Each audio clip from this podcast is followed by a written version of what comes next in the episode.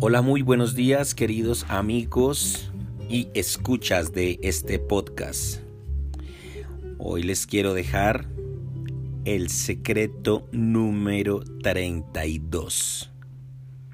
Espero se lo puedan disfrutar y les aporte muchísimo también. Secreto número 32. Desarrolle su capacidad de racionamiento. La era de la tecnología llegó y no solo revolucionó la forma de producir las cosas, sino también nuestros hábitos diarios. La prisa del día a día nos llevó a sacrificar aquello que jamás deberíamos haber sacrificado, nuestra capacidad de pensar. La mayoría vive en modo automático y no hace ninguna pausa para revisar sus objetivos y analizar su vida.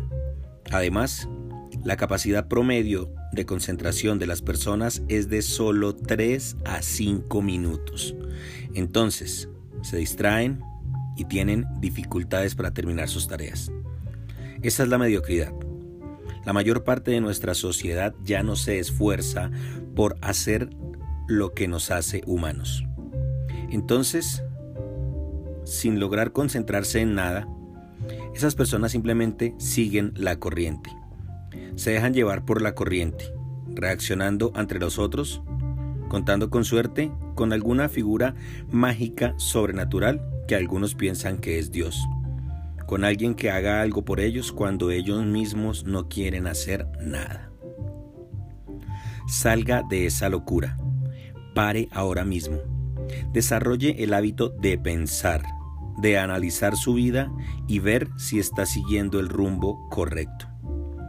Eso es algo que nadie puede hacer por usted. Solo usted puede pensar por sí mismo. Thomas Corley, autor del libro Rich Habits, Hábitos de Ricos, Pasó cinco años investigando las diferencias entre los hábitos de la gente rica y la gente pobre y descubrió que una de las diferencias más importantes entre estos dos, eh, dos grupos es el hábito de pensar. Los pobres no invierten tiempo en pensar, simplemente reaccionan ante la vida y se dejan llevar por las circunstancias.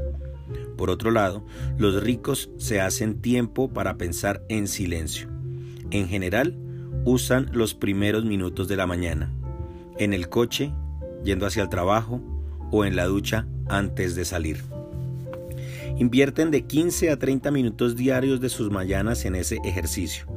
Ellos piensan en todo. La reflexión es un hábito como lavarse los dientes. Si usted no tiene el hábito de pensar, sus pensamientos serán guiados por sus impulsos y sus emociones. Serán en su mayoría pensamientos reactivos y muy probablemente negativos. Solo reforzarán sus problemas y disminuirán su energía. Entonces, no servirá decir que tiene fe o esperar a que la solución a sus problemas caiga del cielo. Es necesario usar lo que tiene. Miles de millones de personas tienen fe y no logran resultados. ¿Y por qué esta fe no funciona? Porque para que funcione debe estar unida a la inteligencia. Aunque yo esté a favor de una relación personal con el Dios de Abraham, estoy totalmente en contra de la religión, de cualquier religión. Esto puede parecer contradictorio, debido a que he dejado mi trabajo secular para dedicarme al trabajo misionero, pero no veo al trabajo misionero como una cuestión religiosa. Tampoco veo a la Biblia como un libro religioso, sino como un manual de instrucciones para la vida. Hoy en día, la religión está tan institucionalizada y tan burocratizada que en su intento por mantener a la gente dentro del grupo religioso, la aparta de Dios y de su crecimiento espiritual. La fe de la que habla la Biblia no tiene que ver con la religión. Esa fe puede ejercerse dentro de una iglesia, pero no depende de la iglesia para existir porque es algo entre la persona y Dios. La religiosidad emotiva lleva a las personas a desconectar su propia mente y muchas veces a convertirse en fanáticos. No apoyo eso y nunca lo voy a apoyar. Usted ve a una persona así con una pata de conejo en su bolsillo, porque le dijeron que da suerte. ¿Eso tiene algún fundamento? No le dio suerte ni siquiera al conejo. La fe que se apoya en la superstición, en la emoción, en lo que dicen los demás, en lo que la persona siente, no hace evolucionar a nadie. Por el contrario, solo mantiene a una persona cada vez más dependiente de los demás, de una iglesia, de un pastor, de un grupo religioso, de un amuleto, de una imagen cualquiera, de una idea. Y usted no puede ser dependiente de nadie aquí en este mundo. La fe no puede estar apoyada en nada de este mundo. La fe que da resultado es la que se apoya exclusivamente en la palabra de Dios. Cuando Gedeón confrontó al ángel que lo saludó con un El Señor está contigo, varón esforzado y valiente, cuestionó esa afirmación comparando los resultados. Eso es inteligencia. El resultado que veía no era compatible con la vida de alguien que estuviera con el Señor. Él mencionó las maravillas que Dios hizo en el pasado, un Dios capaz de hacer lo que él hizo para liberar a su pueblo en el pasado jamás sería inoperante en la vida de alguien. Eso no tenía sentido. Gedeón cuestionó, no en tono de rebeldía, sino en el tono de los que creen tanto en lo que oyeron que se dan cuenta de la inconsistencia entre la información. Eso es fe. Es puro racionamiento lógico. No está mal preguntar, no está mal preguntarse. No está mal cuestionarse. No está mal comparar el resultado que está viendo ahora con lo que le promete la palabra de Dios. Cuando usted era un niño, preguntaba sobre todo, ¿para qué es eso? ¿Por qué pasa eso? Usted creció y dejó de hacer preguntas. No deje de preguntar. Su fe debe tener un fundamento racional para desarrollarse y dar frutos. La invitación de Dios es una invitación a la razón. Venid ahora y razonemos, dice el Señor. Isaías 1:18. La fe funciona como un sexto sentido. Usted conoce los cinco sentidos, visión, audición, tacto, olfato y gusto. Todos nuestros sentidos deben usarse con inteligencia. Las personas cuyas profesiones dependen del uso de los cinco sentidos no pueden depender solo de lo que recibieron naturalmente. Esas personas entrenan sus sentidos usando la inteligencia para su perfeccionamiento profesional. Los baristas, por ejemplo, son profesionales especializados en la preparación de cafés de alta calidad y también en crear recetas originales con esos granos. Ellos necesitan conocer todos los tipos de café y diferenciarlos por el sabor y el aroma. Para eso, entrenan sus sentidos del gusto y el olfato. Lo mismo ocurre con los perfumistas, quienes necesitan crear fragancias exclusivas y usan el olfato de forma consciente para despertar sensaciones y reacciones emocionales en quienes usan sus perfumes. Si usa el olfato y el gusto con inteligencia, aprendiendo a distinguir sabores y aromas y a analizar su combinación de forma consciente, usted puede también convertirse en un excelente chef. Si usa sus ojos con inteligencia, podrá desarrollar su imaginación. Usando su visión con inteligencia, un fotógrafo captura imágenes impresionantes aprovechando la luz de forma coherente y sensible. El mismo uso inteligente de la visión hace que un pintor de paredes sea tan bueno como cualquier artista, ya que sabe combinar los colores y distribuir la pintura para lograr el efecto esperado. Muchas profesiones pueden beneficiarse del uso consciente de en uno o en otro sentido. Sin embargo, la fe es el único sentido capaz de beneficiar a todas las profesiones indistintamente. Mediante el perfeccionamiento consciente de la fe, la persona es capaz de convertirse en el mejor profesional de su área.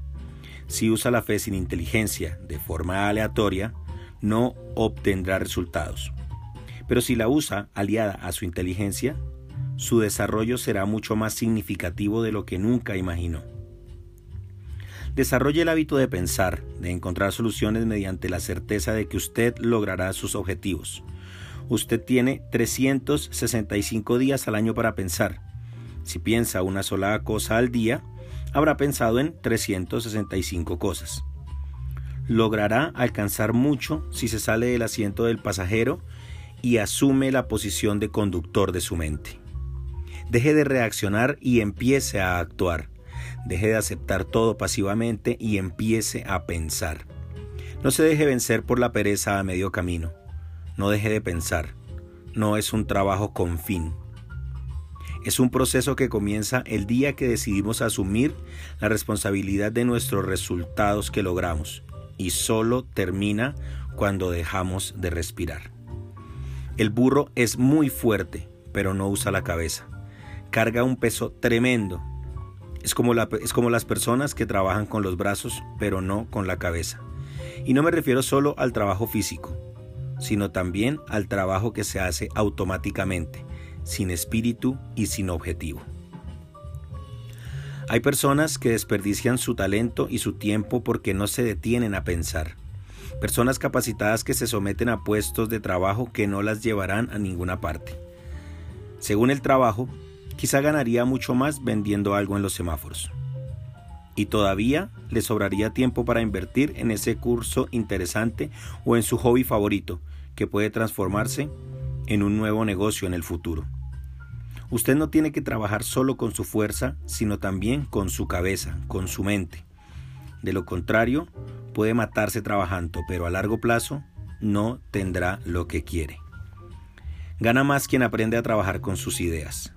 Solo se necesita analizar la vida de los multimillonarios y ver si trabajan con su fuerza o con su cabeza. Y no importa su currículum escolar. No importa qué tipo de alumno fue en el pasado. Algunas personas miden su inteligencia por el análisis del currículum. Ah, soy un burro, no terminé los estudios. ¿Qué tiene que ver una cosa con la otra? La educación formal es importante, pero no garantiza nada, ni evalúa la inteligencia. Genios como Benjamin Franklin, Bill Gates, Steve Jobs, Walt Disney nunca terminaron la universidad. Sin embargo, inscribieron sus nombres en la historia. Tampoco importa su clase social, su historia familiar o su condición económica. Cuanto más trabajo y cuanto más abajo esté cuando empiece a subir, mayor será su historia de superación. Es mucho más fuerte la historia de un hombre que era un mendigo y hoy es un empresario que emplea a mucha gente diplomada que la de una persona que tuvo una trayectoria lineal tradicional. No desmerezca su potencial por un pasado o por sus condiciones. Si tiene la capacidad de entender las palabras de este libro, usted tiene la capacidad de pensar y construir una nueva historia. Usted es inteligente y puede usar su inteligencia como nunca se lo imaginó. El físico Albert Einstein escribió algo que sirve para cada uno de nosotros. Palabras de un hombre que hoy es sinónimo de genialidad, pero que nunca está de más recordar. No fue reconocido por sus maestros cuando era niño. Él dijo, Aquel que alcanza la alegría del entendimiento ha ganado un amigo infalible para la vida. El pensar es al hombre lo que volar a los pájaros. No sigan el ejemplo de las gallinas cuando podrían ser una alondra. Usted puede ser mucho más de lo que es. Tiene mucho más potencial de lo que se imagina. Deje de creer que no puede y empiece a desarrollar su racionamiento no se conforme con nada menos que lo que usted fue hecho para ser. Muchísimas gracias, nos escuchamos en el siguiente capítulo. Bye bye, éxitos.